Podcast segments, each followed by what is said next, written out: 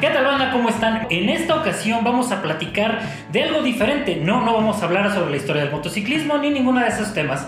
De eso vamos a hablar después, más adelante. Pero en esta ocasión vamos a hablar de ciertas actitudes. Vamos a ver siete fetiches que tenemos algunos motociclistas. Ojo, cosa importante, que los tengas o que no los tengas no te hace ni mayor ni menor motociclista, ni más biker ni menos biker para que no se me vayan a sentir.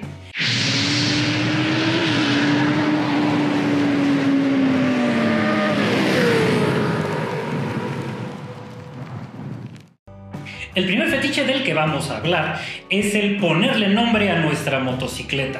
Esto no es restrictivo a las motos. Hay mucha gente que le pone nombre a su bicicleta, a su automóvil e incluso a los barcos. De hecho, viene esta tradición de ponerle nombre a los barcos, que después se pasó a todos los demás vehículos. La tradición nos marca que tiene que tener nombre de mujer. Normalmente las motocicletas de los caballeros tienen nombre de mujer y algunas motocicletas de las damas tienen nombre de hombre, pero vemos algunos como por ejemplo Jessie Biker, que su motocicleta se llama La Valkyria, que pues no cae en ninguno de estos supuestos. No tiene un nombre masculino, es un nombre femenino, la motocicleta de Jessie Biker. Y la mía, que se llama Leviathan, que tampoco es, una, este, es un nombre femenino. Realmente le puedes poner el nombre que sea, pero ¿de dónde viene esto? Esto viene de la relación que algunos de nosotros generamos de apego con nuestro vehículo, ya les decía, bote, automóvil o motocicleta. Esta relación íntima entre el piloto y el vehículo muchas veces genera que les pongamos nombre o que incluso les hablemos como si fueran algún animal, como si fueran un caballo. Nuestro fetiche número 2 son los apodos, y esta vez no a nuestro vehículo, no a la motocicleta, los apodos de nosotros como motociclistas. Algunos de ellos nosotros los escogemos, como en mi caso, que realmente la historia detrás de Dragon Rider no es tanto que yo lo haya escogido, de hecho, spoiler alert, y algo que nunca les había comentado, es que Dragon Rider fue una sugerencia que me hicieron mis amigos de los FZ Riders. En algunos casos, estos apodos vienen de los motoclubes, de los cuales vamos a hablar más adelante. Ese es otro fetiche del cual vamos a hablar. Donde a la gente le ponen el apodo del cargo, ya sea el capitán, el comandante, el presidente, el tesorero, el teniente, dependiendo de cómo manejen los cargos adentro del motoclub. Ya vamos a hablar de los motoclubes en lo siguiente, aguántenme tantito. Otro apodo que pueden ponernos o pueden ponerles es algún nombre de cariño, por ejemplo, el Dani, el Robert, que es el diminutivo de tu nombre, o algún apelativo que tiene que ver con alguna característica física, como, no sé, el gordo, el chaparro, el enano, en estas épocas hay que tener mucho cuidado con ese tipo de este, denominativos y de apodos hacia las personas, porque tienden a, este, a ofenderse de más. Así que pues busquemos algún otro tipo de apodo para ponerle a la gente. Y por último, tenemos los apodos tipo totem como Dragon Rider, justamente, o el lobo, o el cuervo, que son apodos que tienen que ver con alguna figura animal.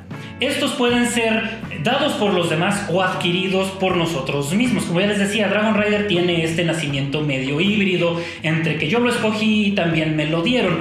A mí el Dragon me lo dicen desde antes de andar en moto, entonces pues fue una cosa ahí eh, simbiótica entre ambas situaciones. Y esta tradición viene de pueblos antiguos y también viene de estirpes militares y viene de, de muchos, muchos, muchos años donde ya se le conocía a la gente con algún nombre de algún tótem o de algún animal. Nuestro tercer fetiche, y vamos a llamarle fetiches a todos, ya sé que van a decir, no, Dragon, esa no es un fetiche, bueno, está bien, pero vamos a ponerle fetiche para la situación. Nuestro tercer fetiche, como ya les decía, es el saludo en V. ¿De dónde viene el saludo en V? Ya sé, hay muchos videos por ahí que te dicen que es de la Guerra de los 100 años. En la Guerra de los 100 años no había motocicletas. Uno de los orígenes más consistentes proviene de la Segunda Guerra Mundial, concretamente en Inglaterra, donde pues había muchos bombardeos, se rompían líneas de comunicación y lo que tenían que hacer era enviar mensajeros en motocicleta. Y lo que pasaba es que cuando se encontraban dos mensajeros en motocicleta de frente en el camino, se hacía esta seña en señal de apoyo, en señal de buena fortuna, de buena suerte. Es la B de la victoria de Churchill, justamente, de que van a ganar, de que son victoriosos. Y pues se le deseaba una buena, un buen viaje, una victoria a la persona que te encontrabas en el camino. Pero la persona que lo hizo famoso fue el piloto Barry Sheen, también de origen inglés. nuestro cuarto fetiche son los amuletos. Amuletos hay de muchas formas. Pero pues vamos a enunciar algunos. El más famoso es la campanita. La campanita que se pone en la parte baja de la motocicleta. ¿De dónde viene la campanita? Bueno, viene de la época de la Guerra Fría. Ya saben, esta tensión que existía entre la Unión Soviética, que existía en ese entonces, y Estados Unidos. Entonces, lo que decían los moteros de Estados Unidos es que los rusos ponían gremlins en los baches o en algunos lugares para descomponer las máquinas. También después tuvo otros derivativos, como que había duendes, como que había malas energías, como que había malos espíritus en el camino. Y la campanita lo que hace es con la vibración de la moto y al caer en el bache suena y espanta a estos espíritus. Otro amuleto también muy popular es el famosísimo atrapasueños. Este atrapasueños lo que hace es la misma función que ponerlo arriba de tu cama, es atrapar todas las malas energías que te encuentras en el camino. Pero, ¿de dónde viene? Esto viene de la época más o menos de los 70s, aquella época de la revolución hippie y de la guerra de Estados Unidos para variar eh, donde muchos moteros se oponían a estas guerras y se juntaban con los hippies y le amarraban atrapasueños a las motocicletas. Pero hay algo todavía más importante dentro del, este, dentro del amuleto de los atrapasueños. No lo puedes quitar y no lo puedes cambiar hasta que se le caiga la última pluma. Existen muchos otros amuletos como la cola de mapache, los escapularios, los rosarios, algún objeto que alguien te da para ponérselo a la motocicleta en señal de buena fortuna, de buena suerte y de que tengas un muy buen viaje. Nota mental, chicas, y se quieren ver de lujo con sus galanes, en la época de las cruzadas y en la época de los caballeros por allá de hace muchos, muchos, muchos años, lo que hacían las doncellas al despedir a su amado, al caballero que se iba a las cruzadas o se iba a la guerra, es se quitaban un listón de la cabeza y se lo amarraban ya sea a la armadura o al arnés del caballo. Entonces, si te quieres ver muy bien con tu galán, puedes regalarle un listón de tu cabello, así como el de los ángeles azules y ponérselo en el manillar de la motocicleta y vas a ver que te vas a ver muy bien. Y algo muy importante sobre todos los amuletos que les acabo de platicar es que no funcionan si los compras. Es decir, todos te los tienen que regalar. Así que si tú le compras la campanita, no vale. Tiene que ser alguien que te quiera, que te aprecie y que te desee buen camino. Y funciona igual con el atrapasueños y con todos los demás. En el número 5 vamos a hablar de los motoclubes. Ya sé y se me van a querer venir a la yugular diciéndome que eso no es un fetiche, que es una forma de vida y todo esto. Es verdad.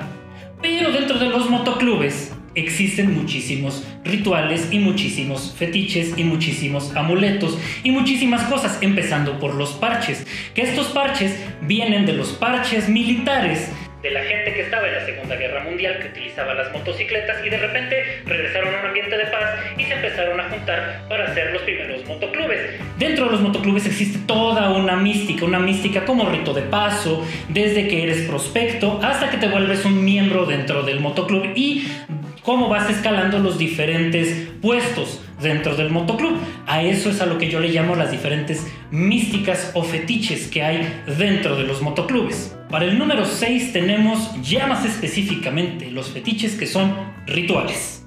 ¿Qué es esto? Algo que haces siempre de una manera obsesiva de la misma forma al subir o andar o prender la motocicleta. Algunos de ellos incluyen que te subas siempre del mismo lado de la moto, por ejemplo, que a la hora de prenderlo eh, acomodes el mismo espejo, que toques el manillar, eh, que, le, que toques la, la, llave o que piques algún botón. ¿Por qué? Porque eso te da buena fortuna y te va a dar un buen camino. Hay otros rituales un poquito más este, eclécticos, como aquí hay gente que utiliza la misma ropa interior para rodar. ¿Es algo que existe? Sí, es algo. Otro de esos rituales, además de tocar el manillar, incluye también hablarle a la moto, saludarla, acariciarla. Un ejemplo de una persona famosa que tiene estos rituales es Valentino Rossi. Vale Yellow o BR46 del MotoGP. Él lo que hace antes de participar en cualquier carrera, antes de subirse a su motocicleta, se agacha, se inclina del lado derecho de la motocicleta, toma el posapiés con su mano y recarga la cabeza sobre el carenado y pasa un momento ahí conversando con la motocicleta para tener una buena carrera. Y para nuestro punto número 7 y último, tenemos las supersticiones.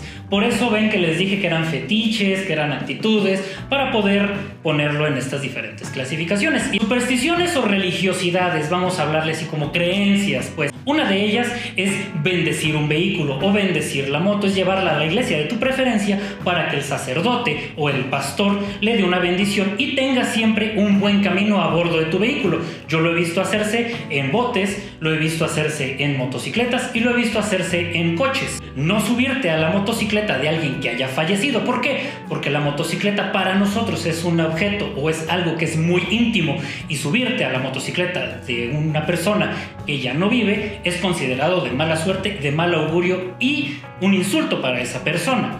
Otro fetiche de este tipo, con los posapiés también, igual que con Valentino Rossi, pero en otro contexto, es que hay gente que, aunque ruede sola, le baja los posapiés para que su ángel de la guarda los acompañe. Y al contrario, hay gente que si no va nadie, se lo sube para que no se vaya a subir ningún espíritu del camino. Y también, seguramente más de uno de ustedes, siempre se lo sube para que su mujer no les pregunte que con quién chingados andaban. Otra superstición que no sé si han oído mentar, que probablemente no le caiga muy en gracia a la marca Kawasaki, es con respecto a las motocicletas de color verde.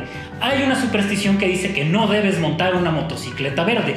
Esto haciendo un poquito de investigación va en la época de las guerras, va en la época donde se utilizaban motocicletas en los conflictos bélicos. Y estas motocicletas eran de color verde lo que generó que la gente le agarrara cierta animadversión a este color en una motocicleta y fuera un símbolo de mala suerte, de un mal viaje o de un mal augurio.